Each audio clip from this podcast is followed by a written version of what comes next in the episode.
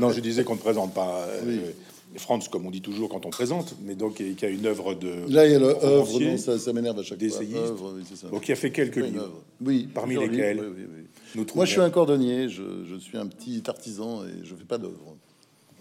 Mais non, il y a toujours une œuvre dès qu'il y, y, a deux livres, non Je pense. Si on démarre là-dessus, on peut faire un petit prolégomène sur la question de l'œuvre, mais. Oui, oui. Chaque livre est une œuvre. Bon, vous pouvez noter, hein, c'est une sentence. Euh... c'est mon côté La Rochefoucauld, euh, oui, Des essais, des essais de défense de, du véganisme, des, des biographies. Non, non, de végétarisme, euh, pas de véganisme. C'est vrai, je suis pas vegan. Il va m'emmerder toute la soirée. Hein, Donc, oui, mais il faut vérifier tes informations parce que je suis pas vegan, mais bon, je comprends les véganes. Ouais, c'est ça. Je suis pas Tes copains quand même. Euh, qu'est-ce que tu vas faire Donc des romans, euh, des, ah, des, romans, des biographies. De romans, Et là, un, gros projet. Tu peux nous parler de ce projet parce que c'est le pâté d'alouette, si tu permets la métaphore euh, charcutière, parce que tu parles de la Ve République, tu parles de toi aussi, mais très peu de toi mais bien de toi. Et je vais te poser deux ou trois questions sur, la, sur le problème de la, famille de gauche. Mais euh, quel est ce projet? C'est un, c'est un premier volume, une histoire intime de la Ve République, le sursaut, premier tome. Combien y aura-t-il de tomes? Trois, je pense. Je pense. Si, si je réussis à être très vieux, peut-être j'en ferai quatre. Mais pour l'instant, euh, je commence ce projet un peu tard. Je pense que j'en ferai juste trois. Et ce sera taillé comment? euh, Très très simple. C'est premier tome, c'est De Gaulle. 58, c'est tellement important, c'est fondamental. On vit encore dessus. Et puis euh, le deuxième tome, ce sera euh, un peu le début de la dégénérescence, c'est-à-dire euh, Pompidou, le successeur, le dauphin, mais qui était le mal aimé quand même du général et qui, est arrivé malade. Qui, avait quand même une dimension. Enfin, c'est clair, parce que la, la, force du livre, quand même, c'est que j'ai rencontré tous ces personnages sauf De Gaulle. Et je parle pas de Pompidou comme n'importe qui en parlerait, parce que je pense que comme vous avez cette image, certainement comme tout le monde, un peu comme Louis XVI, quoi. Euh, Louis XVI qui faisait 1m92, tout le monde croit que c'était un petit gros euh, fatigué. Euh, c'était un géant sportif et grand chasseur. Le... Et puis en plus très cultivé, s'intéressant à plein de choses, etc. Pompidou, on le voit aussi comme un petit gros, rablé, ne pensant qu'à bouffer. Moi, c'est vrai que j'ai vu un il faisait, je me souviens, il fait 1m82 et euh, le sourire en coin, très à l'aise. Quoi. Je, l'ai vu, c'était au début, c'était avant qu'il sombre dans la maladie. Et euh, c'est un personnage impressionnant, quoi, avec énormément de charisme. Après euh, Giscard, j'ai connu. Lui, c'est très étrange parce que c'est un personnage très, très, très intelligent, très au-dessus de tout ce qu'on peut voir, qui vraiment s'était mis dans les habits du général. Ici, un seul problème, il y a un côté extraterrestre, on pourra en parler après si vous voulez, chez, chez Giscard, mais il y a, il y a quelque chose qui est bizarre, quoi. Quand il fait des blagues, personne ne comprend, personne ne rit, etc. Il appartient à un univers un peu différent, mais très intéressant parce que très intelligent, c'est incontestable. Et puis enfin Mitterrand, et j'arrêterai sans doute à la cérémonie du Panthéon, qui est un truc qui me fait toujours rigoler, et je vais terminer là-dessus, pour aborder le deuxième tome. Le deuxième tome, ce sera Mitterrand-Chirac, et puis euh, la petite collection de présidents qui se sont succédés. Et le, projet, c'est simple.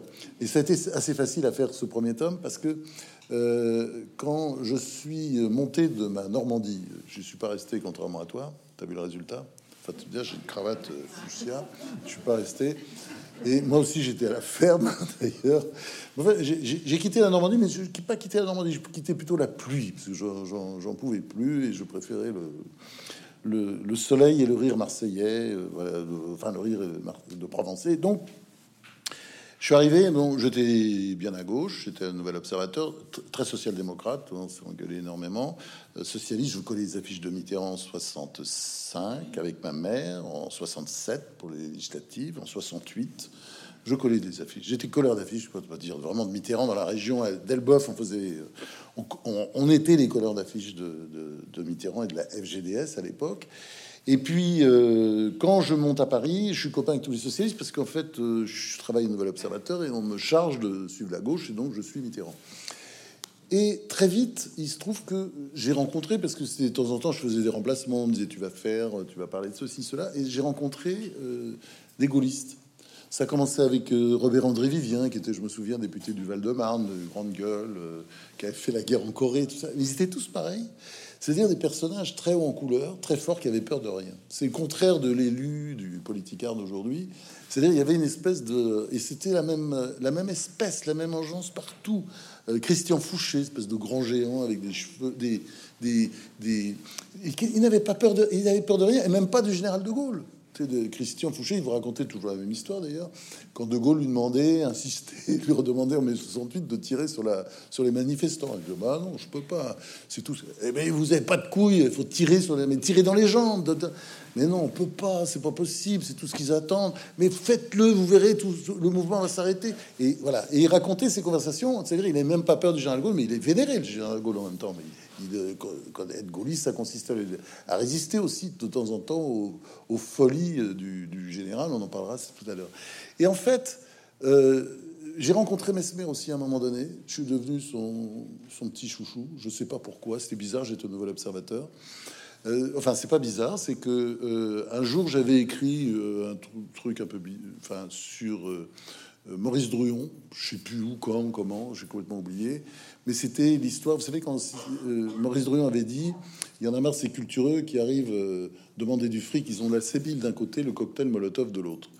Bon, la formule était bonne, ça fait un scandale absolument total. Et moi, j'ai fait une blague un peu en disant mais c'est pas faux, quoi. C'est pas bien, mais c'est pas faux, je sais pas quoi. Il m'avait demandé à voir, il était ministre de la Culture. Et là, il m'avait engueulé sur euh, Mesmer. Il m'avait dit Vous écrivez que des conneries sur Mesmer, vous connaissez pas, etc. Il m'avait raconté la, la vie de Mesmer, la vie héroïque de Mesmer, qui était un héros de la Deuxième Guerre mondiale, et c'était juste absolument extraordinaire. J'étais complètement fasciné. Et on peut raconter ça si vous voulez, je sais pas forcément l'objet, je répondais à tes questions. Et alors, à partir de là, et c'est Mesmer qui me dit déjà, et après il avait développé un peu, mais c'est, on comprend jamais le général de Gaulle, les gens, mais c'est n'importe quoi, c'est un farfelu, le général de Gaulle, c'est un grand-oncle qui dit que des conneries, et puis qui, et supporte très bien, et vous contredisiez, qui change tout le temps d'avis qui cherche, qui cherche, qui cherche, qui est jamais content, qui et voilà, et qui, il parlait dans la vénération quand il disait ça. C'était pas du tout, euh, c'était pas du tout critique. Hein. C'est un original, les gens ne comprennent pas, mais c'est vraiment c'est ça la force du gaullisme. C'est quelqu'un qui était extrêmement original, qui remettait en question sans arrêt tous les trucs préconçus. Bah, d'où d'ailleurs la reconnaissance de la Chine, d'où plein de trucs d'ailleurs qu'il a pu faire que les autres n'avaient pas envisagé. Et c'est à ce moment-là, donc je réponds à la question, c'est un peu long, que je décide, tiens, je vais faire une biographie du général de Gaulle. Évidemment, je l'ai pas faite, euh, mais j'ai commencé à masser des trucs, garder des notes, des choses comme ça, parce que je me disais, je vais faire une biographie. Je voulais faire aussi euh, le premier, je voulais faire aussi la, première partie, c'est-à-dire de, l'enfance jusqu'à 1958. Ça, je l'ai pas fait. Peut-être que je la ferai un jour, parce que ça, m'intéresserait. Mais euh, le, le, projet, il, était déjà un peu mûri. Et un jour, donc je termine là-dessus. Euh, Rana Levy, qui est universitaire, qui est également éditeur chez Gallimard, m'invite à déjeuner à plusieurs reprises, on remet ça, etc. Puis un jour, comme ça, il me dit les yeux mais ce serait bien que vous fassiez ça. Si, vous pouviez le faire, vous avez connu tous les présidents. Je dis non, pas de Gaulle. J'ai même pas aperçu de loin. Euh, franchement, Pompidou, je l'ai pas connu non plus. je crois je suis même pas sûr qu'il m'a serré la main, peut-être. Enfin, en tout cas, il s'est foutu de ma gueule parce qu'il m'avait dit un truc. Euh, bizarre, euh, vous voyez, parce qu'il avait ce côté coquin, il avait le petit, un petit sourire, un clin d'œil, mais pas comme Macron, pas de clin d'œil de Macron qui s'en fout. Euh, lui, il avait, il vous regardait bien comme ça, et il m'avait dit, euh, je voyais pas comme ça. Il était déjà parti. C'était bon, c'est ce truc. À l'époque, je devais avoir cheveux longs comme ça, je sais pas. Et, euh, et, Rana Levy me dit euh, voilà, faut faire ça, une histoire de la cinquième, euh, avec euh, votre histoire à vous, mettre tout ça en perspective, des va-et-vient entre avec les acteurs d'aujourd'hui, qu'est-ce qu'ils pensent, vous, le enfin voilà, faire espèce de va-et-vient permanent. Et voilà, voilà comment le livre est né. C'est pas une idée de moi, c'est une idée de, Rana Levy. Il faut rendre à César ce qui est à César. La partie personnelle, histoire familiale, est très discrète, très modeste. Euh, on est dans le dur de la vie du général de Gaulle, parce que finalement, c'est une biographie de l'exercice du pouvoir. Et puis, à un moment donné, paf, on tombe sur le père, sur la mère, sur etc. Et il y a un portrait en creux de, de, ce qu'est euh, ta mère, militante de gauche. C'est assez drôle, ça. Tu peux nous raconter euh, la quatrelle, bah, les chevaux, le collage d'affiches, le camping Ma mère est une prof. Ça, je crois que c'est ça. Il faut comprendre ça au départ. Elle est prof, prof de philo et prof euh, de philo sur, euh, comment dire, passionné des philosophes qui ne m'intéressent pas. Euh, c'est-à-dire, mais j'adore ma mère. Attendez, je suis en vénération totale. Moi, je suis complètement fusionnel avec ma mère. Enfin, c'était du délire. C'est vraiment fusionnel. Mais bon, on s'en décarte jamais, quoi. Et elle est passionnée de Descartes. Elle, elle parle que de Descartes. C'est court, c'est que Descartes. Mais faut arrêter avec ça. Ça n'intéresse personne. C'est vraiment, c'est d'un ennui absolument mortel. Et puis, ce truc, euh, quand on est, c'est où ça Tu vas me dire, quand il est sur la plage et qu'il dit qu'il est là avec les éléments que Dieu a fait pour lui. Enfin bon, toutes ces conneries. Enfin, c'est chez toi, ça. Je pense pas que ce soit chez Descartes. Ah oui, c'est chez Descartes. C'est pas dans le discours de la méthode, mais je te le trouve. Et euh, ma mère, donc, elle, elle, a, elle est très ouverte. Bon. Elle adore Camus, euh, mais trouve que c'est un philosophe pour, euh, pour classe euh, terminale. et encore, peut-être plutôt pour seconde ou pour troisième. Mais elle adore Camus, elle est très camusienne d'esprit. Mais elle trouve vraiment quand même, c'est un peu... Donc elle a une passion pour Sartre. Euh, mais elle abomine euh, évidemment le personnage politique, euh, mais elle défend toujours Sartre parce que à l'époque, j'attaque déjà Sartre, tu vois, c'était déjà avant de te rencontrer, donc tu as, eu de, l'influence sur moi, mais déjà avant de, de, de, je tapais sur Sartre parce que j'aimais pas le personnage. Ça, c'est plutôt dire quand j'ai rencontré au Nouvel Observateur. Et donc, très à gauche, militante. Alors c'est très drôle parce que mes parents sont à gauche, comme tous les gens de gauche, on vit en dictature sous De Gaulle. Nous sommes en dictature, c'est effrayant. Euh, il y a les RG qui nous espionnent, il faut faire attention au téléphone. Euh, bah, c'est normal, ils lisent euh, France Observateur, enfin après ça devient le Nouvel Observateur, ils lisent l'Express, Le Monde et tout, ils sont convaincus qu'on est en dictature. Donc j'entends ça euh, toute la journée, on a dictature. De Gaulle est un dictateur d'ailleurs, il va instaurer la dictature. Bon, quand il arrive en 1958, mais même pas en 1960, 1962, il vote toujours non parce qu'il va instaurer la dictature, il est pour la dictature. D'ailleurs, soit il va installer le l'imbécile, comment il s'appelait euh, euh, Bon, enfin bref, je veux pas. Bon, bref. c'est méchant après ce que j'ai dit, parce que le comte de Paris était pas, n'était pas un imbécile, je retire, parce qu'on on doit être enregistré, mais bon, euh, il voulait soi-disant. Enfin, il y a des tas de fantaisies comme ça qui circulaient sans arrêt sur le pauvre De Gaulle qui voulait, euh, enfin, bon, instaurer une dictature en France. Donc on vit là-dedans et à chaque élection, euh, il y a une mobilisation très forte. Mon père est américain, nationalité américaine, il a sa carte de séjour et c'est pas comme aujourd'hui. Il a toujours peur qu'on la lui retire. Il faut pas faire ceci, il faut faire cela. Il fait très attention. Aujourd'hui, on peut faire ce qu'on veut, pisser sur un. Mais aujourd'hui, enfin, pisser sur un policier, tout ce qu'on veut. Mon père, c'est vrai, il est toujours dans la crainte qu'on le renvoie. Donc il a toujours, donc il reste en dehors. Mais il pense comme ma mère, bien entendu.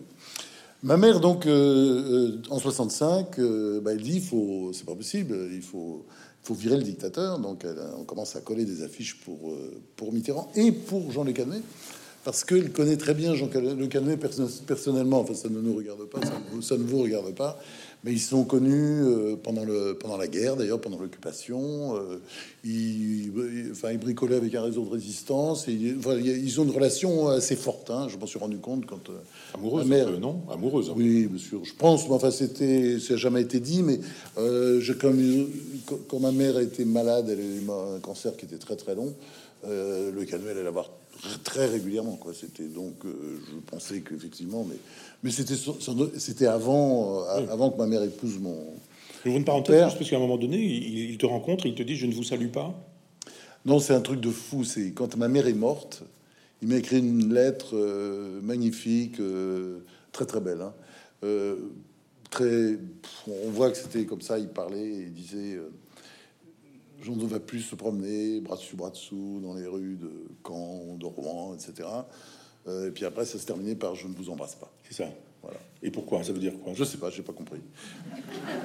Parce qu'après, tu le revois, il veut que tu sois maire de Rouen. Ouais, enfin, c'était compliqué parce que euh, j'avais balancé une, une, info quand j'étais euh, au Nouvel Observateur, qui était donnée d'ailleurs, on peut donner la source, c'était Mesmer, sur le, la discussion qu'il y avait eu entre les deux tours des législatives de 1967, euh, non, pardon, pardon, excusez-moi, de 1973, euh, de 1973, entre les deux tours, il y a une négociation euh, avec le cabinet qui prétendait ne pas avoir négocié, mais je racontais tout en détail, la discussion, etc. Évidemment, c'était euh, tout ça a été raconté au meilleur source. C'est un papier qui avait fait beaucoup, beaucoup de bruit et qui avait beaucoup embêté euh, le canoë. Je pense que c'était peut-être ça, je sais pas. Ah il y avait un truc, il y avait une sorte de loup comme ça. Bon, c'est pas grave. Tu aurais pu le dire quand même.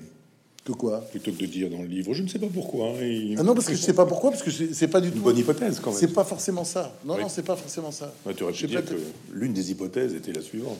Oui, en même temps, après, il me propose de prendre la succession de. D'Amérique. De toute façon, personne n'en voulait. J'ai mis temps. Je... je fais une parenthèse dans la parenthèse, mais il y a aussi un moment étonnant où le canuet dit J'aurais dû faire de la philo. Il est ah oui. de philo et il te dit mais finalement tout a été pris. non, j'ai raté ma vie, c'était ça. C'est. Mon grand discours, j'ai raté ma vie. Ça m'a frappé parce que en plus, euh, c'est dans une discussion, c'est un déjeuner. Je me souviens très bien. C'était chez Drouin dans un petit salon. Il me propose solennellement de prendre sa succession. Il est déjà atteint par la maladie. Il a proposé à quelqu'un qui n'en a pas voulu. Finalement, enfin, qui a été élu avec lui, puis finalement qui a dit non, ça m'intéresse pas. Il me propose l'action et je lui dis mais non, moi j'ai pas du tout envie de faire la politique. Ça n'a jamais été. Euh, c'est un métier trop dur. Euh, je, je suis pas fait pour ça. Je dirai leur vérité aux gens. Je peux être élu peut-être une fois par par hasard ou par chance. Et puis après, je je peux pas faire de mandat parce que j'ai trop, j'ai un caractère excentrique, je dis ce que je pense, en etc. C'est absurde, ça, ça peut pas le faire. Et puis je me contrôlais pas, c'est trop tard pour me, voilà, c'est puis c'est puis faut apprendre jeune, voilà. Donc je, tiens ce, type de discours et il me dit, bah ouais, je comprends parce que moi je crois que j'ai vraiment fait une énorme connerie, j'aurais jamais dû faire la politique. Puis alors il développe. Euh, effectivement, j'ai, il était reçu premier à l'agrégation de philo. Et il disait, j'aurais dû faire de la philo, mais j'étais toujours, euh, je trouvais la philo aujourd'hui, tout a été dit. Euh, qu'est-ce que c'est être philosophe aujourd'hui? Bon, bah, c'est répéter les autres euh, d'une manière ou d'une autre. Et quand on répète les autres, ça a été tellement bien répété déjà, les commentaires. de toute façon, je, tant qu'on n'est pas Nietzsche.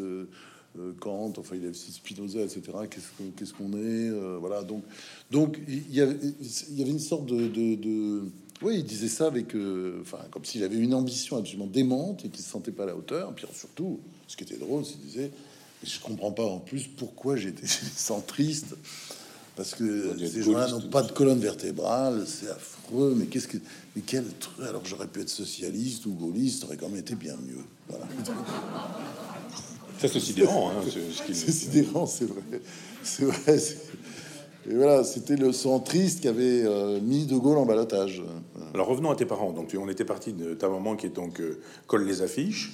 colle les affiches. Donc, donc je colle avec elle parce que mon père peut pas l'accompagner. Parce que vous rencontrez les communistes. On rencontre les communistes qui sont euh, comment dire qui aiment pas qu'on soit là, mais ça se passe toujours bien. Mais ils n'aiment pas nous voir parce qu'ils ils veulent que des affiches du Parti communiste partout. Mais c'est vrai que comme on colle souvent je dirais presque peut-être un jour sur deux dans la semaine. on colle bien, on colle aux endroits stratégiques et ça tient quoi. Donc je suis très fier parce que je passe toujours devant les affiches. Elle bosse, on arrive, il y a des affiches de Mitterrand partout. Et euh, j'ai beaucoup collé pour Mitterrand. Et après aussi, je suis désolé de te le dire, pour les candidats socialistes mhm. également. M'étonne pas, tu as toujours été de droite, donc euh. ça continue d'ailleurs. et alors donc, euh, donc ta maman assiste au décès du général de Gaulle et là il découvre que finalement euh, C'était pas ce qu'on avait dit. Est-ce que c'est si clair que ça? Mais enfin, c'est vrai que euh, découvrent quand même c'est pas un dictateur sur le tard. Oui, c'est-à-dire ils doivent découvrir ça en 68. La fin du général, c'est assez atroce parce que il comprend plus rien. Il est complètement largué. Il fait quand même énormément de conneries. Hein, pas... la, la, plus belle des conneries du général de Gaulle, enfin parmi les nombreuses conneries. Bon, il y a ce que je racontais sur Fouché quand même qui est vrai. C'est en Conseil des ministres. Il le dit devant plein de gens. Tout tirer, c'est obsessionnel chez lui.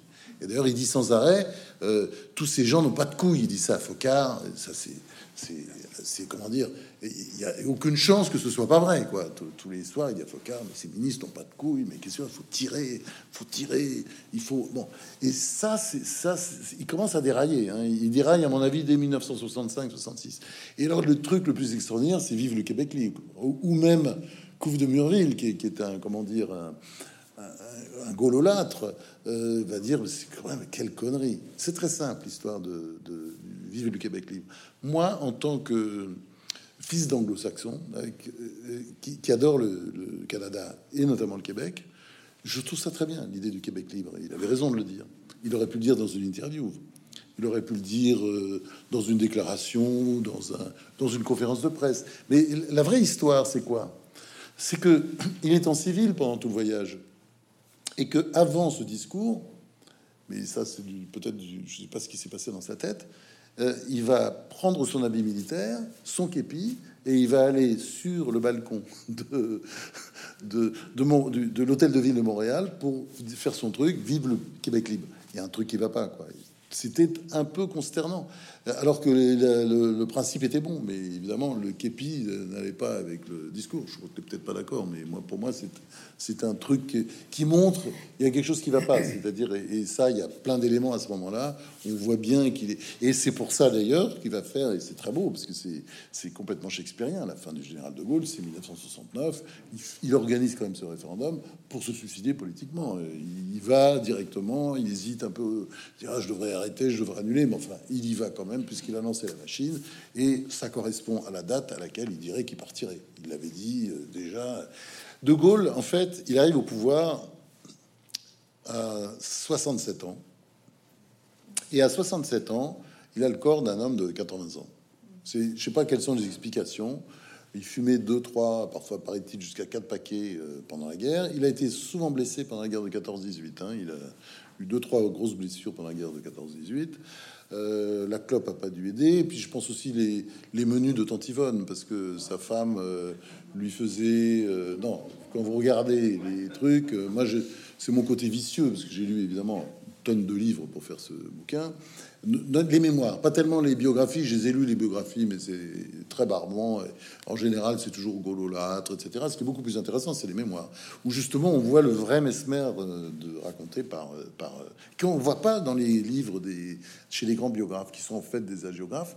On sent pas le vrai de Gaulle, qui est un dingue, qui est complètement voilà imité, qui et, j'ai découvert comme ça un jour, il y a, c'est Jean, Jean-Marcel Jeannet qui vient dîner chez lui quand il est plus président, et euh, il y a du flan recouvert de euh, crème. Vous voyez, c'est du, la crème sur du flan. voilà. Ça, ça c'est les menus de Tante et c'est comme ça tous les jours. Euh.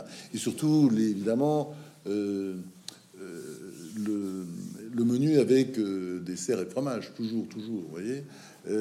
C'est Chirac qui mangeait comme ça. D'ailleurs, parfois, il faisait un quatrième repas il disait très fièrement Je suis une insulte à la médecine. Eh ben, on a vu le résultat. Je, moi, je voudrais juste faire une précision sur le Québec libre parce qu'il se fait que j'ai bien connu, tu l'as connu, on était ensemble, l'amiral Floïc, oui. qui était l'aide de camp du général, avec qui on avait on avait des bons souvenirs. Donc, euh, qui nous disait, enfin, qui m'avait expliqué, lui, qu'il était là, évidemment, au Québec libre, mm. et qu'il n'avait pas l'intention de prendre la parole, mais que entre l'aéroport et euh, Montréal, il y, avait, il y avait une foule incroyable. Mais les gens l'ont applaudi comme c'était pas possible. Et il a eu l'impression de. Il a dit c'était comme à la libération. Et il y a un moment donné, il y a quelqu'un qui est arrivé en disant Vous voulez pas dire deux mots Ils ont tiré un fil, etc. Il a pris le micro. Non, non, non, parce qu'avant, il, il se change. C'est ça qui est dingue. Ah non, non, mais ce que, je trouve, parce que le fait qu'il se change avant en habit militaire. Moi, c'est ça, parce que le reste, si tu veux, bon. Euh, il se change parce que parce qu'en fait, c'est l'homme de la France libre, et il dit, mais depuis l'aéroport jusqu'à ici. Tu vois bien que là, tu vois bien que là, c'est. Ah, moi, j'aime ce jet. Non, non, non, parce que le, moi, le Québec libre, ça me dérange pas du tout. Je dis, je suis, je suis pour. Donc, j'ai aucune gêne là-dessus. Mais c'est vrai quand tu vois la tête avec le képi, il y a un petit problème quand même. Il y a ah, je crois pas. quoi. Quand tu dis qu'il est fou, il y, a, il y a ce passage. C'est, attends, attends, j'ai beaucoup d'admiration pour le général. Oui, non, mais là, tu, tu, dis souvent, il est fou, il déraille, il déjante, etc. Il y a plein de moments où euh, il s'en prend à la figure, dans genre il est vieux, etc. Moi, je pense qu'il y a quand même quelque chose de mystique chez lui. Vraiment. Oui, je suis d'accord. Hein. D'ailleurs, quand il le dit, quand il démarre les premières pages de, des mémoires, c'est tout à fait ça. Il est bergsonien. Oui, C'est-à-dire que Peggy plus Bergson. Les gens disent Maurras, c'est faux. Bergson, que, euh, euh Maurras, ça suivant, on peut en parler après parce que ça a beaucoup, beaucoup d'influence aussi. Mais tu as raison, c'est Bergson, Peggy, et puis euh, Maurras de l'autre côté. Et Nietzsche, tu as raison, parce que Nietzsche, ça revient tout le temps. C'est ça qui est drôle chez lui. Et c'est un homme d'intuition. Et en même temps, attends, attends, une fois, excuse-moi de t'interrompre, très important aussi l'Église. Hein. Très catho, pratiquant. Oui, mais c'est pas, c'est pas. Oui, non, mais avec Bergson, c'est pas non plus gênant. C'est pas. Oui, c'est ça. Non, non, mais, ce que je veux dire, il, supporte très bien les contradictions, tu vois. Ah, moi, je vois pas les contradictions parce que, enfin bon, mais, mais sur cette question, Bergson, c'est l'homme de l'élan vital, c'est l'homme de l'intuition, et c'est l'individu qui, qui sent. C'est comme un, militaire sur sur le, le, théâtre qui se dit on y va, on n'y va pas, quoi, et, qui sent les choses comme ça. Et il y a un moment donné, toi, tu en fais peut-être le fils de ta mère, quoi. On sent qu'il serait cartésien pour le coup. C'est-à-dire sur la question d'Algérie, on y reviendra parce que moi c'est la première fois que je n'ai pas tout lu sur De Gaulle, hein, mais que je lis ce récit que tu as fait. C'est formidable. Hein. Mais sur, la question d'Algérie, tu dis non, il le savait depuis le départ, et puis il a menti, puis etc. etc. Moi je crois que l'intuition chez, chez De Gaulle, c'est euh, ça va, ça vient. Et l'intuition, c'est aussi en fonction de ce qu'on est, ce qu'on voit, comment ça avance. On, est au pouvoir, on n'est pas au pouvoir, on arrive au pouvoir, et quand on s'y trouve, etc. L'homme d'intuition, c'est le type qui est branché sur l'espèce d'énergie qui fait l'histoire de France. Et, moi, je, serais, je, je justifierais beaucoup de choses par ça beaucoup plus, y compris Baden-Baden, beaucoup plus que par le calcul rationnel d'un cartésien. Qui... Baden-Baden, on voit bien qu'il y a aucun calcul, mais enfin, il a, il a tout rattrapé après, donc c'est pas. Je suis d'accord. Il pense en marchant. Baden-Baden. Oui, bien sûr, on est d'accord. Sauf que sur un certain nombre de plans, euh, justement, tu parles de l'Algérie, là, il pense pas en marchand. C'est-à-dire, si tu prends la plupart des grandes biographies sur De Gaulle, on t'explique qu'il va, peu à peu, il découvre que l'indépendance est la solution. Si tu fais l'effort, comme j'ai pu le faire, de lire tous les, mémoires. Je ne parle pas de, textes, de, des gens qui l'ont vu, qui racontent, qui l'ont vu. T'as personne qui, il explique à personne qu'il faut que l'Algérie reste indépendante. Il n'explique qu'à des gens proches dont il pense qu'ils n'écriront pas et qu'ils ne le rapporteront pas qu'il faut l'indépendance est inévitable.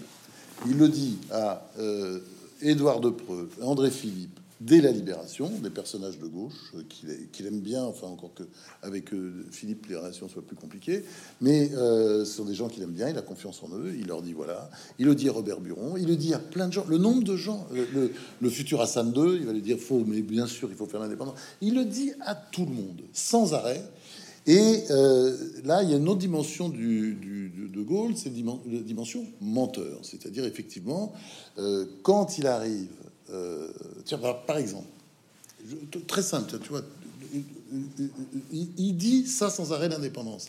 Et de l'autre côté, les gens de l'Algérie française, quand il les voit, il leur dit, il a des formules de ce type. Parce que cette formule-là, il a utilisé pour plusieurs euh, tenants de l'Algérie française. Je pense à quelqu'un qui est Léon Delbecq, qui a joué un grand rôle parce que c'est l'homme qui a monté le coup d'État du 13 mai 58 avec le général Massu, général Massu qui est également un gaulliste, mais vraiment gaulliste de chez gaulliste, même si ils seront divisés et partagés à un moment donné sur l'Algérie française, ils vont s'engueuler. Il a dit à Léon Delbecq, et il a dit, j'ai même découvert encore exactement la même formule à un autre euh, tenant de l'Algérie française, qui est Charles Béraudier, qui était le numéro 2 de la mairie de Lyon pendant très longtemps, etc., qui est un, un, grand politicard de, de Lyon, qui a été longtemps premier adjoint de différents maires. À Béraudier, est-ce que vous avez déjà vu le général de Gaulle abandonner un bout de territoire français? Voilà, ça c'est la formule qu'il a employée pour Delbecq, pour plein de gens, etc. Donc c'est une formule comme ça un petit peu ambiguë, mais euh, à eux, il va pas dire je suis pour l'indépendance. C'est-à-dire il faut qu'ils continuent à bosser, qu'ils avancent dans leur direction. Donc il ment. Il ment sciemment, et il ment sciemment sur plein d'éléments. Par exemple, il y a cette histoire absolument drôle qui est racontée par Naperfit, où peu de temps avant d'arriver au pouvoir, mais c'est la semaine qui précède. Hein. Il y a un dîner où il y a Robert Buron, qui est un donc démocrate chrétien, qui deviendra socialiste plus tard, et euh, il y a Georges Pompidou. Et je crois qu'il y a même un imperfit. Il le raconte.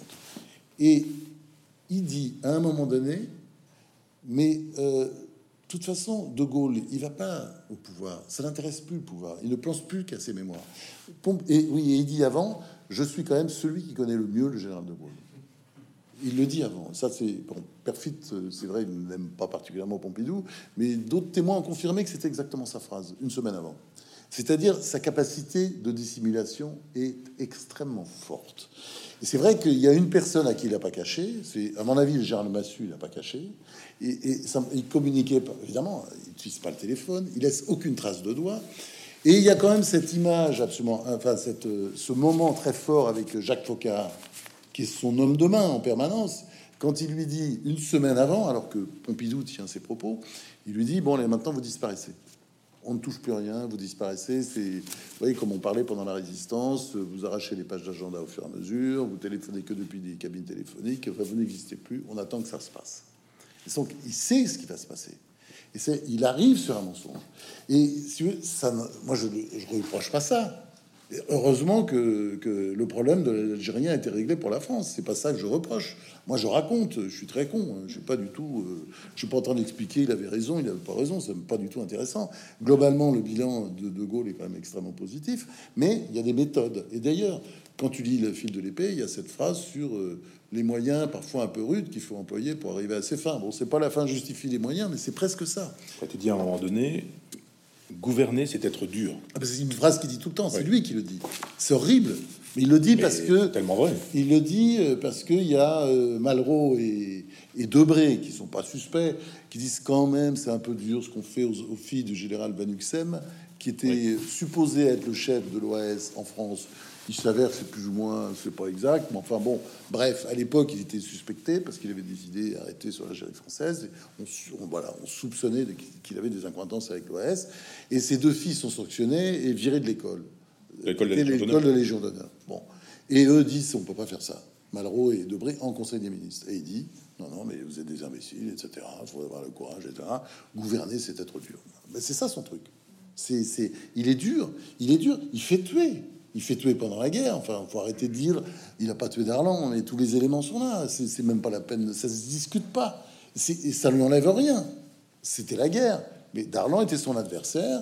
Euh, c'était quelqu'un qui, euh, ça a été pendant la première année le, bras droit de Pétain, le vice-président du Conseil des ministres, et euh, il était, comment dire, était chassé par les Allemands qui n'en voulaient plus, qui voulaient Laval à la place. Et euh, à un moment donné, euh, il va filer à Alger, il a son fils qui est malade de la poliomyélite, il arrive au moment où il y a l'invasion des, alliés, euh, de l'Algérie par les alliés, et à ce moment-là, eh ben, il va jouer un rôle, et très vite, Roosevelt va dire, mais c'est peut-être plus intéressant de travailler avec lui, parce que Roosevelt est convaincu comme mes parents plus tard et comme tes parents peut-être, que De Gaulle est un dictateur. Il dit, il parle comme un dictateur parce que c'est que De Gaulle a une façon de parler un peu, voilà. Puis, puis De Gaulle, par exemple, avant de, avant que Darlan meure, mais on va pas peut-être pas parler de cette affaire-là, mais enfin c'est, je le mets au début pour un peu éclairer, c'est-à-dire c'est quelqu'un qui va très loin. C'est-à-dire, on ose, c'est une sorte de grand secret. Euh, mais Darlan, Darlan, il a fait tuer Darlan. C'est sûr, tous les éléments sont là. Les biographes n'osent jamais l'écrire. Mais ils donnent les éléments, ils n'osent pas l'écrire. Mais tout est là, tout. Et alors ils mettent, ils oublient en général parfois un élément ou pas. Non, il y a un biographe qui est supérieur aux autres de loin, c'est Eric Roussel. Euh, parce que là, il donne plein d'éléments. Il dit même, euh, enfin, il, dit faut liquider. Puis surtout, ce qui est affreux pour, pour il, y a, il y a quand même une motivation forte, c'est qu'à un moment donné, les, parce que les Anglais n'aimaient pas d'Arlan, Churchill n'aimait pas d'Arlan. Mais bon, à un moment donné, c'est un grand moment tout, se, tout, se, tout bascule et brusquement la BBC fermé, euh, ferme ses antennes à De Gaulle et les laisse à Darlan. et puis Darlan dit il faut commencer à changer la constitution française. Donc de quoi je me mêle? Ce moment-là, De Gaulle répète sans arrêt il faut liquider. Il y a des mots. Euh, il n'y a pas de mots. Non, il n'y a pas de mots, pardon. Bon, j'allais le dire. Hein. Il n'y a pas de mots, justement. Non, non, il va vite, hein, mais euh, j'allais le dire. Ah. le dire. Non, il n'y a pas de mots. C'est une hypothèse. C'est comme non, non, c'est l'expression. Non, non, non, il le dit. Il y a des témoins. Non, non, non, non, il le dit. Mais tu cites parfois des gens qui sont pas forcément crédibles. Guy, là, l'ancien attaché de camp, qui euh, aide de camp, qui dit à un moment donné euh, que le général de Gaulle a eu une histoire avec euh, cette comment s'appelle-t-elle, Elisabeth de Miribel. Oui. C'est faux, c'est complètement faux. Ce type a dit à un moment donné qu'il avait prêté de l'argent au général de Gaulle et que le général de Gaulle ne lui avait pas rendu. Et le général de Gaulle, apprenant ça, lui dit Bon, ben maintenant, euh, vous jartez parce que je vous garde pas. quoi. L'autre a dit Oui, je vous présente mes excuses, c'est vrai. Donc il a menti en permanence. Donc quand tu dis à un moment donné Il a un fils qui est Pierre Lefranc, c'est fondé sur rien. Alors, attends, non, non, il a couru les filles.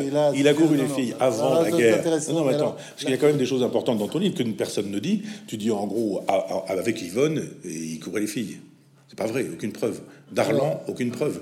Là, sauf, on a les un cas de gaulolâtre euh, qui va nous expliquer qu'il ne trompait pas sa femme, comme d'ailleurs tous les gaulolâtres. Alors moi, c'est... Excuse-moi. Là, tu dis, il a couché avec Elisabeth tiens... Ribel. Ah non, non, mais là, je tiens... Alors, je tiens. Faux. Je vais te dire. Je vais te dire. Il n'y a pas de preuve. Je tiens ces informations de, de personnages qui étaient de Mitterrand. là. Non, non, non, pas du tout. De personnages qui étaient là parce que non, mais ma, non, là tu ne cites que Guy. Ma force, parce que attends, c'est compliqué. Bah, il est le seul à dire cette bêtise.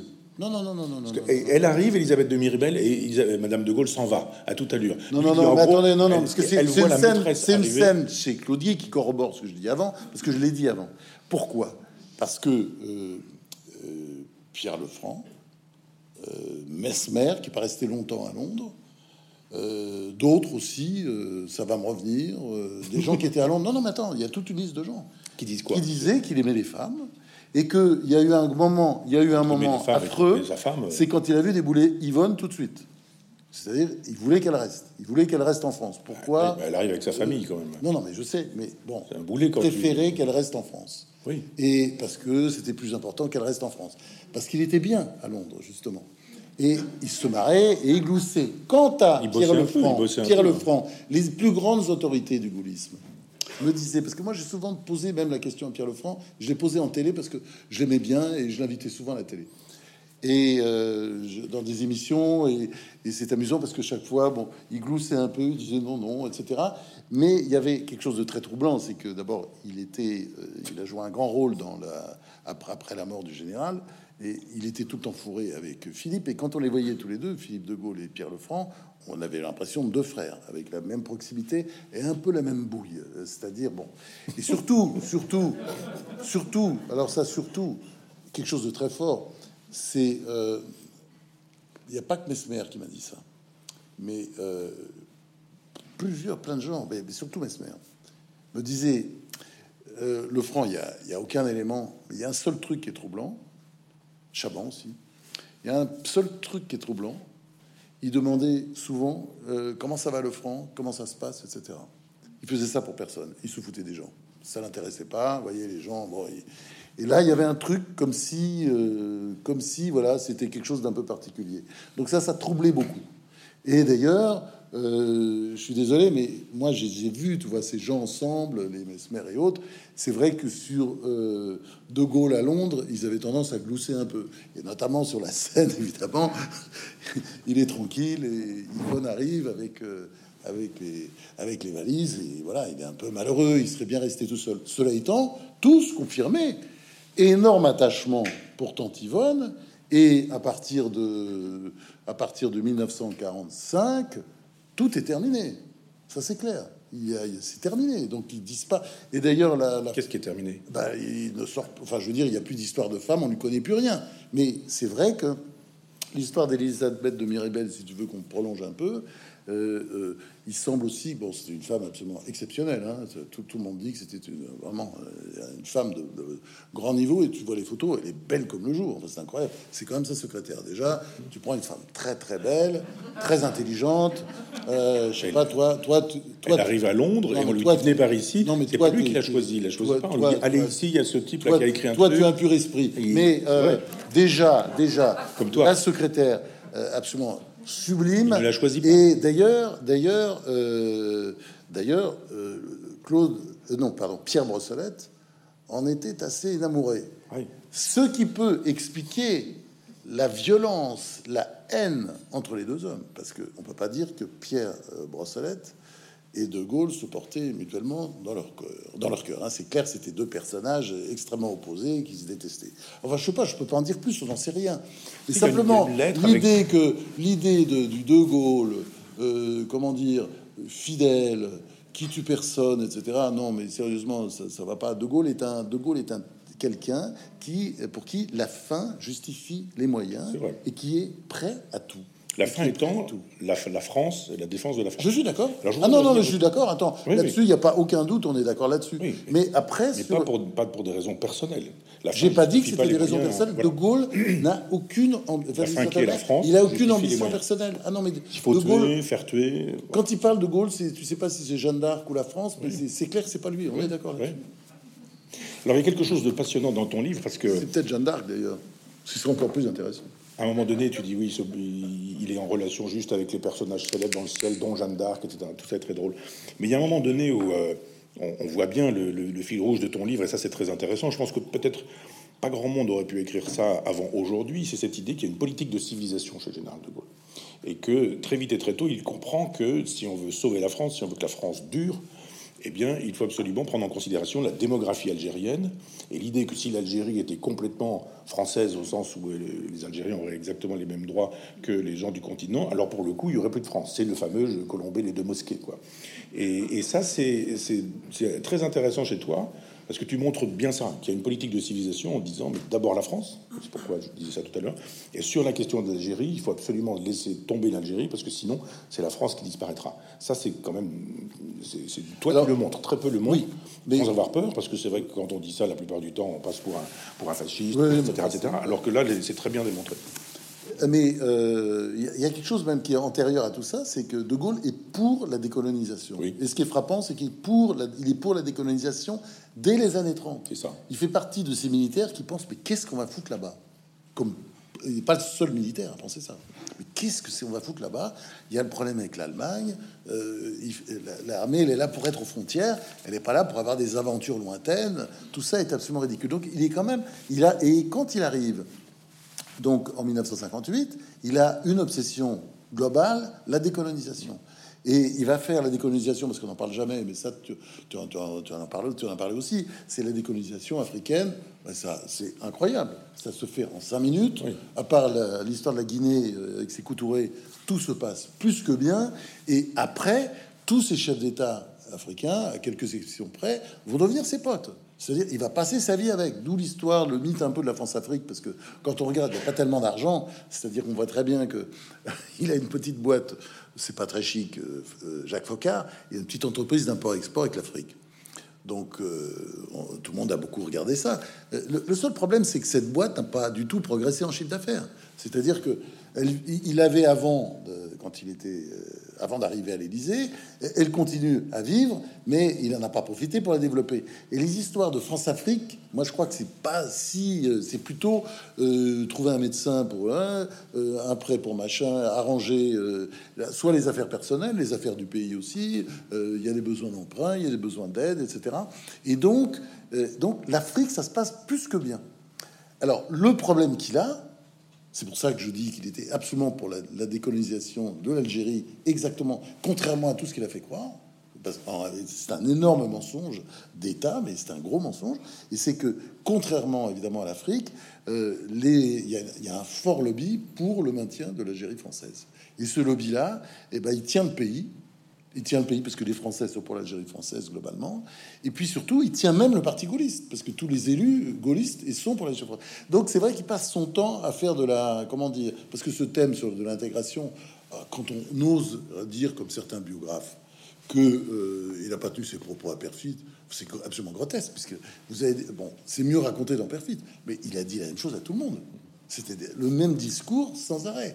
L'intégration est impossible. Même tu les prends, tu prends le livre de Salan, les mémoires de Salan, De Gaulle euh, lui disait, mais enfin l'intégration, c'est ridicule. Allez voir Guy Mollet, il vous expliquer que c'est pas possible, c'est qu'on va être obligé de payer pour ces gens-là. Euh, en plus, ça, coûte un bras, faut arrêter avec ça. C'était son discours absolument en permanence. L'huile et le vinaigre. Pardon? L'huile et le vinaigre. Et puis alors, il y a la parole évidemment de l'huile et le vinaigre, c'est-à-dire que vous mélangez, vous mélangez l'huile et le vinaigre, vous allez mélanger un peu, mais après, ils vont chacun retourner de leur côté. Les Français sont des Français, les Arabes sont des Arabes, chacun chez soi. Mais c'est plus effectivement, euh, chacun chez soi, les vaches seront bien gardées.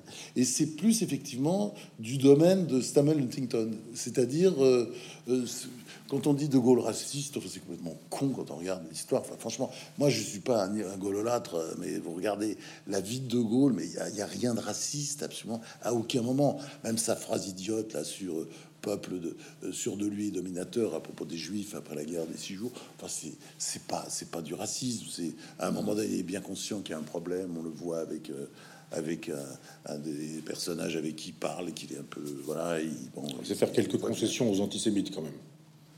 Cette phrase là. Ouais, mais je pense pas qu'il l'a fait du tout. C'est un moment. de Gaulle, il est d'abord. Moi, j'apprends dans ton livre qu'il regrette cette phrase. Oui, oui, oui. je savais pas. Mais il regrette des trucs tout le temps. Ah non, mais ce qui est extraordinaire sur De Gaulle, euh, mes parents et les tiens, j'imagine, pensaient que c'était un dictateur. Non, pas du tout. Et euh, nous, en plus, à la maison, à la maison, il votait toujours non à tous les référendums. Et à la maison, on lisait le Canard enchaîné. Moi, je le lisais, je le lis toujours d'ailleurs. Et euh, donc, qu'est-ce qu'on est dans le canard enchaîné à l'époque Il y avait la page 3 qui était absolument géniale. Ça, j'adorais, je le lisais tout le temps. La cour. C'était euh, la cour euh, par André Ribaud, qui est devenu ensuite le patron du canard enchaîné, et avec des dessins de Moisan. Vous voyez, je me souviens bien, c'était magnifique. Bon. C'était d'une drôlerie totale. C'était écrit hein, d'une espèce de langage à la Saint-Simon. Enfin, c'était euh, avec. Euh, oui, c'était très précieux, très drôle, avec bourré de vacherie. Et c'est vrai qu'on en tirait la conclusion que c'était un régime monarchique. Et quand vous regardez le fonctionnement, c'est juste incroyable. Ces ministres lui parlent mal. Euh, il, cherche d'ailleurs la contestation. Moi, je, raconte cette histoire, mais ça, c'est Mesmer qui me l'a raconté. C'est juste dingue. Et ça montre très bien comment ça marchait. Un jour, il est en réunion avec des militaires et De Gaulle veut le voir de toute urgence. Et euh, il, le convoque. il dit, pourrait pas me téléphoner, ce serait plus simple. C'est la guerre ou quoi Donc très mauvaise humeur. Il arrive. Euh, il arrive à l'Élysée parce qu'il laisse une réunion en plan, et voilà, il est un peu embêté. Et, tout ça dans la vénération du général, hein, c'est le chef, on le reconnaît. Mais bon, c'est pas, ce sont des grognards, si vous voulez, ce sont pas des, ce sont pas des godillots. Et euh, le général de Gaulle lui fait signe de s'asseoir, il s'assoit. Et là-dessus, le général de Gaulle dit, euh, dit à Pierre Mesmer, ancien légionnaire, Bon, j'ai pris une décision, je supprime la Légion étrangère. La Légion étrangère a fait des conneries, euh, c'était après le putsch des généraux, bon, bon c'était pas très net, enfin, Et Mesmer me dit, je me lève et je dis, bon, très bien, en général, ce sera sans moi. Et euh, euh, non, non, ce sera sans moi, c'est un corps d'armée que, le monde entier nous envie, c'est une décision, moi je... je... Et non, restez, restez, restez, restez, Peut-être pas que je pas. Restez, restez, restez, lui dit le général. Il fait son petit discours et de, Gaulle plus jamais reparlé de ça. Il dit ça, c'était des trucs, euh, c'était toute la journée. C'était des trucs comme ça. D'ailleurs, il dit ça pouvait se discuter. J'étais absolument convaincant avec cette phrase qui est juste. Il suffisait de vérifier, de passer trois coups de fil. Euh, à, l'étranger, la, la, Légion étrangère, qui est une vraie tradition. Peut-être Macron la, la, supprimera dans son deuxième mandat, mais c'est une, comment dire, une, une grande tradition française et que le monde, effectivement, entier nous envie. Je pense pas que le monde envie grand-chose aujourd'hui euh, de la France. En tout cas, il y a encore la Légion étrangère. Et là, c'est typique. Ça, c'est typique de De Gaulle, du fonctionnement. Et surtout, quand vous lisez les mémoires de Focard, bon, que personne ne peut lire parce que c'est très long. Et en plus, il y a tout un tas de trucs qui sont absolument inintéressants. Mais il y a des tas de perles tout le temps en permanence. Et vous voyez, euh, donc c'est extraordinaire parce que Focard, quand il voit De Gaulle, il dicte au magnétophone tout ce que De Gaulle lui a dit. Bon, c'est parfois intéressant, c'est parfois pas intéressant. Mais surtout, euh, lui aussi, il raconte des petites discussions qu'ils eues, mais sans arrêt, il dit Mais ça, c'est pas comme ça qu'il fallait faire. Et votre discours là, vous, là, vous étiez pas bon, il faut le refaire. Euh, et puis, euh, et puis, ah, votre, déclaration d'hier, là, pas terrible. Hein. Mais on voit pas quelqu'un comme ça parler à Mitterrand, à Macron. Euh, c'est impossible. Peut-être Chirac, on pouvait lui parler comme ça, mais c'est même pas sûr d'ailleurs. Et il y a une espèce de, comment dire, de, il aime qu'on le, qu'on le, non pas qu'on le rudoie, mais il aime la contestation parce qu'il pense de ça, il va sortir quelque chose. Donc il est en mouvement permanent. C'est ça le gaullisme d'ailleurs, c'est pas du tout une idéologie. C'est une sorte de mouvement permanent, de recherche. Voilà, il sait pas comment ça va. Il cherche, disons, la, contestation qui lui, va lui permettre de trouver la, solution à un problème qui se pose. Je disais qu'il y avait un, feuilletage entre ta vie privée et puis euh, la, vie de l'État, la vie de la Ve République. Et il y a un moment très intéressant sur le Franz qui a 17 euh, ans, 18 ans, euh, qui porte le deuil de l'Algérie française. je suis beaucoup plus jeune parce que c'est en 1962 quand bon, je viens Algérie française après le putsch des généraux. Là. Alors tu as quel âge là? J'ai 12 ans. 12 euh, Ouais, euh, j'ai 12 ans. Et euh, attends, tu t'habilles de noir Et non, non, non, c'est je m'habille de noir quand Salon est arrêté. Voilà. Salon est arrêté en 1962, si ma mémoire est bonne. Une belle réhabilitation de Salon hein, dans ce livre. Ben oui, c'est un type pas mal. Ouais, Mais il comprend pas tellement ce qui se passe. C'est-à-dire que il est, euh, c'est un bon militaire. C'est peut-être pas un militaire génial comme Massu, il m'a su un caractère de cochon, tout ça, donc il est toujours euh, mis un peu sous le boisseau. Mais bon, il, euh, Salon a pris l'ascendant, mais Massu est un très, enfin, le maçon, le Massu a gagné un nombre de guerres, bah, la bataille d'Alger, ne serait-ce que la bataille d'Alger, il a gagné la bataille d'Alger. Il, il gagne, on lui donne un truc, il, il le fait, on y arrive. Et euh, c'est vrai que Massu est un personnage touchant parce qu'il sait pas, il se fait complètement manipuler par De Gaulle. Et là, tu vois la, la saloperie du général. Massou, je suis désolé. Tu parles de Massou ou de Salon De Salon, Salon, Salon. La saloperie du général qui est horrible. C'est euh, euh, donc il promet très vite. Il est très sympa avec Salon.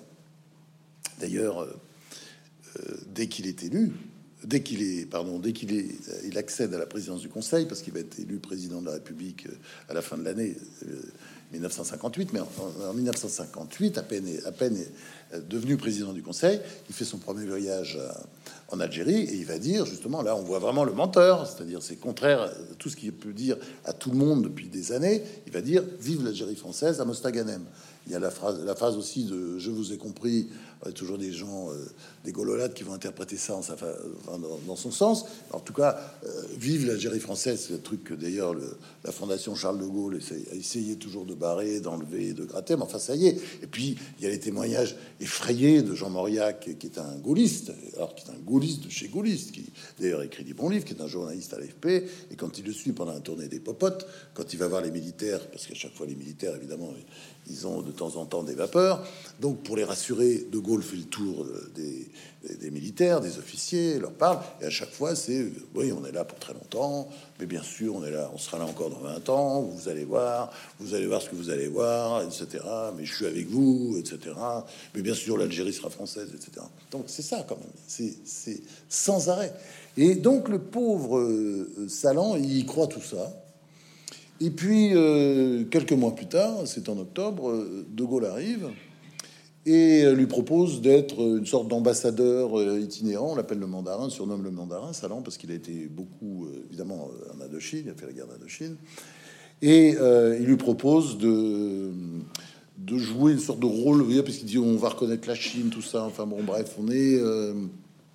j'ai besoin de quelqu'un là, vous pouvez être basé au Japon ou ailleurs, et j'ai besoin. Bon, l'autre refuse. Ah, il dit ah, bah, J'ai un truc encore mieux, vous serez inspecteur général des armées. C'est un poste et vous m'accompagnerez partout, quand j'irai, euh, dès que ce sera des sujets liés à l'armée, et puis dans mes visites, euh, par exemple en Algérie, donc vous serez toujours avec moi. Top là. Et puis vous, en même temps, vous serez gouverneur militaire, comme ça vous aurez le, charmant, euh, le, charmant appartement des, qui est aux Invalides. Très bien. Et donc ça l'en rentre. Et à peine rentré, il y a un décret au journal officiel qui supprime le poste d'inspecteur général des armées, qui existait avant. Qui Voilà, ça c'est De Gaulle, vous voyez. Alors l'autre écrit une lettre en disant je comprends pas, etc. Et De Gaulle lui répond non, ils ont pensé que c'était mieux comme ça, euh, c'est comme si c'était pas lui. Enfin voilà. Donc ça c'est De Gaulle. Quoi. Alors en te lisant, on découvre, on découvre un France souverainiste.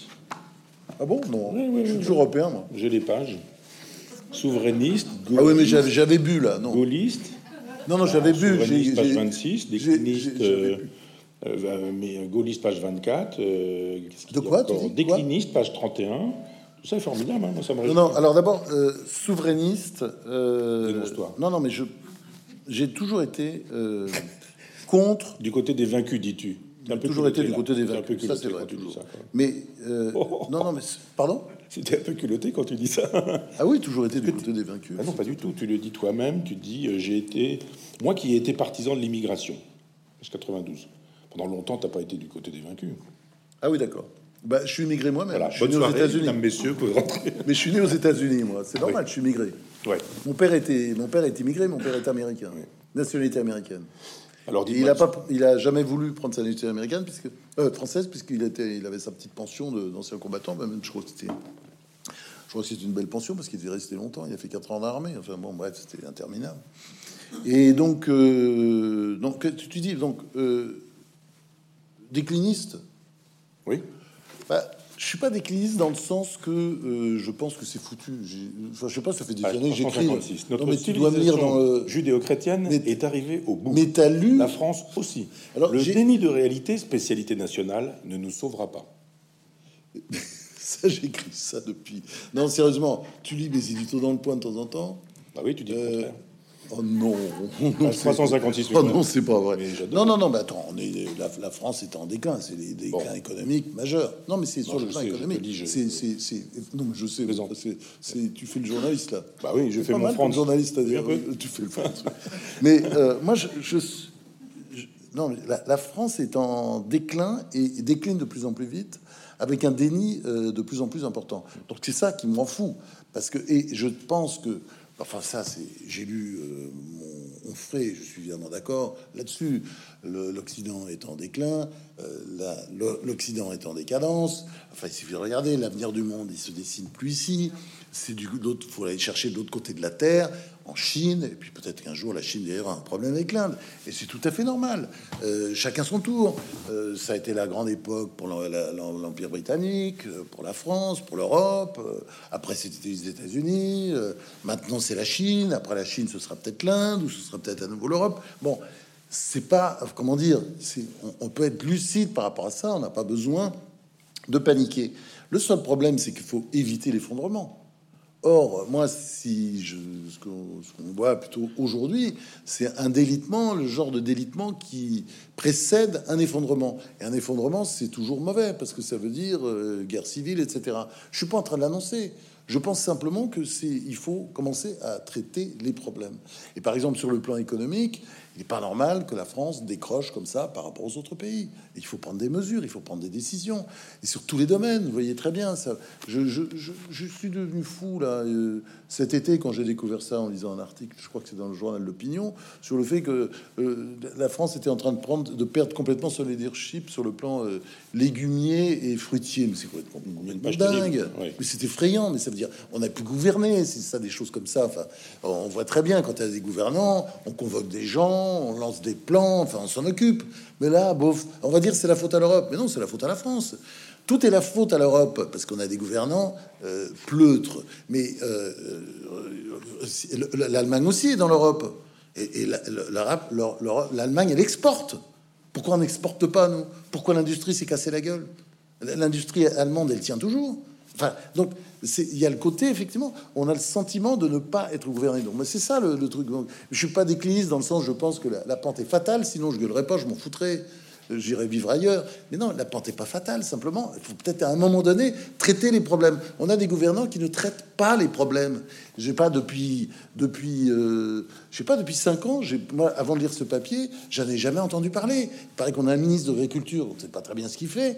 Euh, il doit couper des rubans, etc. Mais il s'intéresse pas. On a un président, je sais pas, un premier ministre. Personne n'évoque ce sujet. C'est un sujet parmi beaucoup d'autres. La désindustrialisation, mais c'est horrible. Ça fait des années que ça dure. Et c'est pas le pouvoir actuel, évidemment, qui est responsable. Je veux pas accuser Macron, c'est grotesque. Ça a commencé, disons, à la fin des années, euh, plutôt dans les années 80, quoi. Mais c'est des problèmes qu'on règle. Ils se règlent. Vous savez, l'Allemagne était par terre, hein, il y a, plus de 20 ans. Enfin, en 2004, était par terre. Hein. tous les chiffres étaient par terre. La, disons la, réunification s'était mal passée. Arrive Schröder, euh, Schröder, qui quand même euh, euh, comment, qui fait un premier mandat où il fait pas grand chose, qui est réélu et deuxième mandat. non, ça se passe mal. Disons le, à un moment donné politiquement, en 2004, ça se passe très mal. Qu'est-ce qu'il fait? Bah, brusquement, il se dit tiens, bah, on va essayer de relancer l'économie. C'est pas possible, on va faire ces réformes. Il a fait des réformes de dingue, avec des réformes qui permettaient d'ailleurs de, licencier dans les petites entreprises très facilement. Enfin, tous les tous les verrous sautés l'économie s'est mise à partir très fort. Et alors qu'il était écrabouillé dans les sondages, il est remonté, il a failli battre euh, euh, Merkel, enfin Merkel l'a battu sur un fil. Et donc ça veut dire, il suffit de prendre quelques mesures, d'ailleurs on sait lesquelles, et euh, tout, la machine peut repartir, notamment sur le plan de l'industrialisation, parce que c'est évidemment les mesures de, de, on sait très bien ce que ça a fait. Ça a développé le, tissu des petites entreprises, des petites entreprises qui sont devenues des moyennes entreprises exportatrices, ce qui explique l'incroyable et scandaleux pour nous, enfin humiliant excédent du commerce extérieur allemand. Enfin, c'est abject quand on pense qu'on est toujours en déficit des gros déficits. C'est affreux, vous pensez on, on, importe beaucoup plus qu'on exporte. Enfin, c'est, la France, c'est un grand pays. Il n'y a personne pour traiter le problème, se préoccuper, etc. C'est juste dingue. Alors, on peut faire effectivement des conférences sur les nouvelles technologies. Je trouve ça tout à fait intéressant. Il faut les développer. On est d'accord. Je suis pas en train de dire, mais il y a, le reste du pays. Donc moi, euh, voilà, je suis décliniste effectivement, mais je pense qu'on peut s'en sortir. Mais on est sur un toboggan et ça va de plus en plus vite. Il faudrait peut-être à un moment donné s'en occuper. Bon, on peut continuer à dégoler encore pendant ans, mais de toute façon, à un moment donné, comme je suis optimiste, je pense que les problèmes seront traités. Ensuite, souverainiste, moi, j'ai jamais été pour euh, l'Europe qui décide tout. D'ailleurs, je me souviens, j'étais, je me souviens au Figaro à l'époque quand il y a l'histoire des fromages au, lait cru. Enfin, c'était, mais je pétais les plombs complètement. L'Europe n'a pas se mêler de tout ça. Enfin, c'est devenu, enfin, c'est pas possible. Et, et, on peut dire non. J'ai vu que tu préférais le camembert à l'Europe à cette époque. Ça m'a réjoui. Le camembert au lait cru, l'autre, moulé à la terrible. À la moulé à la louche, oui, c'est ça. Non, non, mais on voit, quand on voit l'Europe se mêler de tous ces petits trucs, de ces petits machins, on a refait, ça c'est l'Europe de Delors d'ailleurs, on a reproduit le modèle français jacobin sur l'Europe. Mais c'est pas comme ça que ça peut marcher. Vous allez aux États-Unis, euh, chacun un système fiscal différent, tout ça vit ensemble d'ailleurs. Chacun a euh, des, un système de santé différent, hein, parce que les journalistes évidemment le disent jamais, mais quand on connaît un peu les États-Unis, on sait que dans le Massachusetts, c'était un petit peu compliqué d'ailleurs pour le à l'époque, il était l'ancien gouverneur du Massachusetts euh, qui se présentait, Mitt Romney qui se présentait contre Obama à l'élection présidentielle de je ne sais plus quand. Euh, il était embêté parce que c'est lui qui avait fait effectivement le système de santé euh, dans le Massachusetts qui est qui ressemble vraiment de très près au système de santé français. évidemment, vous n'avez pas le même de système de santé au Texas. Bon, mais ça, l'Europe, elle peut fonctionner comme ça. C'est un régime fédéral. Et moi, j'ai toujours été fédéraliste. Je suis européen, mais c'est pas parce que je suis européen, je suis con, si tu veux. C'est ça, si tu veux, ma, réponse. Évidemment, euh, il faut garder des bouts de souveraineté. Euh, par exemple, la souveraineté sanitaire, c'est évident. Et c'est la France. Elle doit garder sa souveraineté sanitaire. Mais ça, personne n'y pense. Par exemple, même sur l'histoire des masques. Moi, je passe pour un fou parce que je fais le tour des pharmacies de temps en temps et je regarde. C'est incroyable que euh, n'y ait pas, comment dire, une politique systématique de mise en avant des masques français, made in France. Parce que un jour, bah d'ailleurs, on le voit, un variant, on ne sait pas si ça, ce, ce variant-là est plus dangereux, mais un jour, on va un variant épouvantable. Il faudra trouver un maximum de masques très vite. Et il faudra encore demander à la Chine parce que on devait soi-disant créer une filière française, etc. On l'a pas fait. Alors que les pays, euh, enfin tout ce qui est, tous les pays qui sont autour de la Chine, en Asie, euh, que ce soit la Corée du Sud euh, et tous les autres, Vietnam, etc. Ils ont bien compris qu'il n'y a rien à attendre de la Chine dans ces cas-là, c'est-à-dire que les prix vont monter, etc. Ils auront plus offrant, ils vont signer des contrats qui n'en auront pas parce qu'ils auront le double ailleurs, etc. Donc il n'y a aucune raison. Et ça, c'est pour ça que la souveraineté, évidemment, c'est je suis souverainiste dans ce sens-là, mais je suis pas souverainiste dans le sens euh, retournons chez nous. Voilà. Parce que l'Europe est un beau projet. Aucun souverainiste. Et j'aime l'Europe. ne pense comme ça. j'aime l'Europe. Oui, Ceux qui n'aiment pas les souverainistes, qui disent que les souverainistes sont rabougris, rétrécis, la frontière. un petit peu. certains d'entre eux, certains d'entre eux, quand même. Le goulag. non, non. Il n'y a aucun, aucun souverainiste qui pense que après, la, France est assez grande pour tout faire toute seule. Après, sur les frontières, euh, c'est sûr que euh, de temps en temps, il faut repenser les frontières. C'est-à-dire que, par exemple, au moment du Covid, c'est évident qu'on voit la nécessité de, repenser les frontières de temps en temps. Mais de toute façon, avec les technologies, les nouvelles technologies, tout est possible. Ça peut se repenser. C'est pas forcément des de faire barboler avec, euh, avec des douaniers. Hein. Bon, le temps euh, nous est, qui nous était imparti est écoulé. Euh, c'est vraiment un très beau livre et, et, on attend la suite. Je ne sais pas si tu seras aussi méchant avec Mitterrand, j'aimerais bien. Oh, et avec les autres. Parce que Mitterrand, j'ai un petit faible quand même. Je, reconnais. Je reconnais. Euh, il a fait énormément de conneries. Euh, notamment, on sera peut-être pas d'accord, mais le Mitterrand de 81, c'était quand même pas terrible. Euh, il a mis l'économie par terre, on peut dire. Mais, mais c'était. un celui de 83, c'était celui de mon pote Mouroir, donc j'ai très, je suis très pour celui. Il y a des très belles choses aussi, par exemple sur toi qui est quand même américain, tu as vécu là-bas, tu, tu, tu, parles de l'impérialisme américain. Je trouve ça très bien. Tu parles du wokisme, ah bah oui, je toujours, etc. Non, mais c'est un. Alors là, oui. Alors ça, c'est sur. C'est un France de la maturité. Ça, c'est une phrase d'aujourd'hui, ça. Un portrait intéressant, autoportrait. C'est une phrase d'aujourd'hui que j'adore parce que je pense souvent à ça. C'était mon père. Mon père qui était américain, anti-américain. Vous voyez, c'est-à-dire. Euh, je suis né aux États-Unis, euh, mais ma mère à l'époque voulait faire sa vie aux États-Unis. Elle avait trouvé du boulot d'ailleurs. Mon père est une sorte d'artiste. Euh, il faisait du dessin, des dessins euh, pour des journaux, il faisait de la peinture. Mais bon, il était un peu artiste, vous voyez, artiste manqué, artiste maudit, etc. Et de toute façon, il n'aimait pas ce pays. Et il voulait vivre en Europe. Il voulait vivre en France. C'est paradoxal. Donc ma mère voulait rester aux États-Unis, mon père voulait rentrer. Finalement, c'est mon père qui a eu raison. On est rentré et euh, il adorait la culture européenne. Alors je dois dire que on s'est installé en France pour des raisons de boulot, etc. Mais c'est vrai qu'il préférait l'Italie toujours. Mais bon, c'était comme ça. Et euh, d'ailleurs, euh, j'ai pris une phrase qui n'est pas de lui, mais qui résumait tout à fait. j'ai cité cette phrase un jour. Puis je l'ai fous dans un dictionnaire de citations qui était l'Italie, c'est la France en mieux. Mais c'est vrai que moi j'aime beaucoup l'Italie aussi, comme lui. Et bon, il aimait l'Europe, la culture européenne, euh, l'Allemagne, euh, Nietzsche, euh, la, musique, la musique, Schubert. Je dis l'Allemagne parce qu'il était un fou de musique. bon, il écoutait du Schubert toute la journée, c'est pour ça que je m'appelle Franz. Olivier, c'était ma mère qui avait ajouté ça. Et mon père, mais ça je me souviens, mais comme hier, a dit un jour, mais c'était dans les années 70, 75, 76, quand je pense que j'ai quitté ce pays, que je voulais quitter ce pays, parce que c'est ça, et ma mère ne voulait pas quitter ce pays, l'Amérique. Quand je pense que j'ai quitté l'Amérique pour me retrouver ici, avec toutes ces conneries made in America, le plastique, la junk food, euh, enfin la grande distribution, tous ces trucs, les affiches dans les, les centres commerciaux, les machins, tout ça, tout ce que j'ai fui, maintenant c'est là en France. Va falloir que je parte. Et, c'est vrai que euh, aujourd'hui, on peut rajouter le wokisme et tous ces trucs. Alors, on essaie de faire, croire que c'est venu de la France, euh, pas du tout. C'est une invention américaine des universités américaines. Et ça, maintenant, euh, et, je pense que le grand drame de la France aujourd'hui, on l'a vu d'ailleurs dans la, phase absolument incroyable des, violences sur les violences policières. Très intéressant. On peut terminer là-dessus. C'est ce qu'on pourrait appeler la génération Netflix.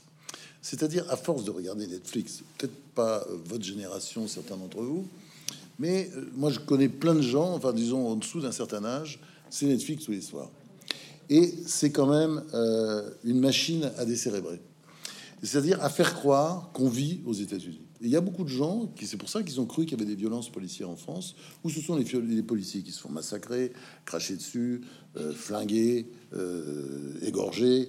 Et euh, aux États-Unis, c'est tout à fait différent. Moi, j'ai vécu et j'ai été arrêté une fois. Je me suis très mal. Enfin, je suis arrêté une fois ou deux, mais une fois, je me suis mal comporté et j'ai plus jamais ça parce que j'ai eu très peur parce que bah, c'est comme comment dire, il y a la, police, systématiquement, euh, si vous faites un petit écart, euh, elle va vous maltraiter. C'est en France, euh, on n'a pas peur.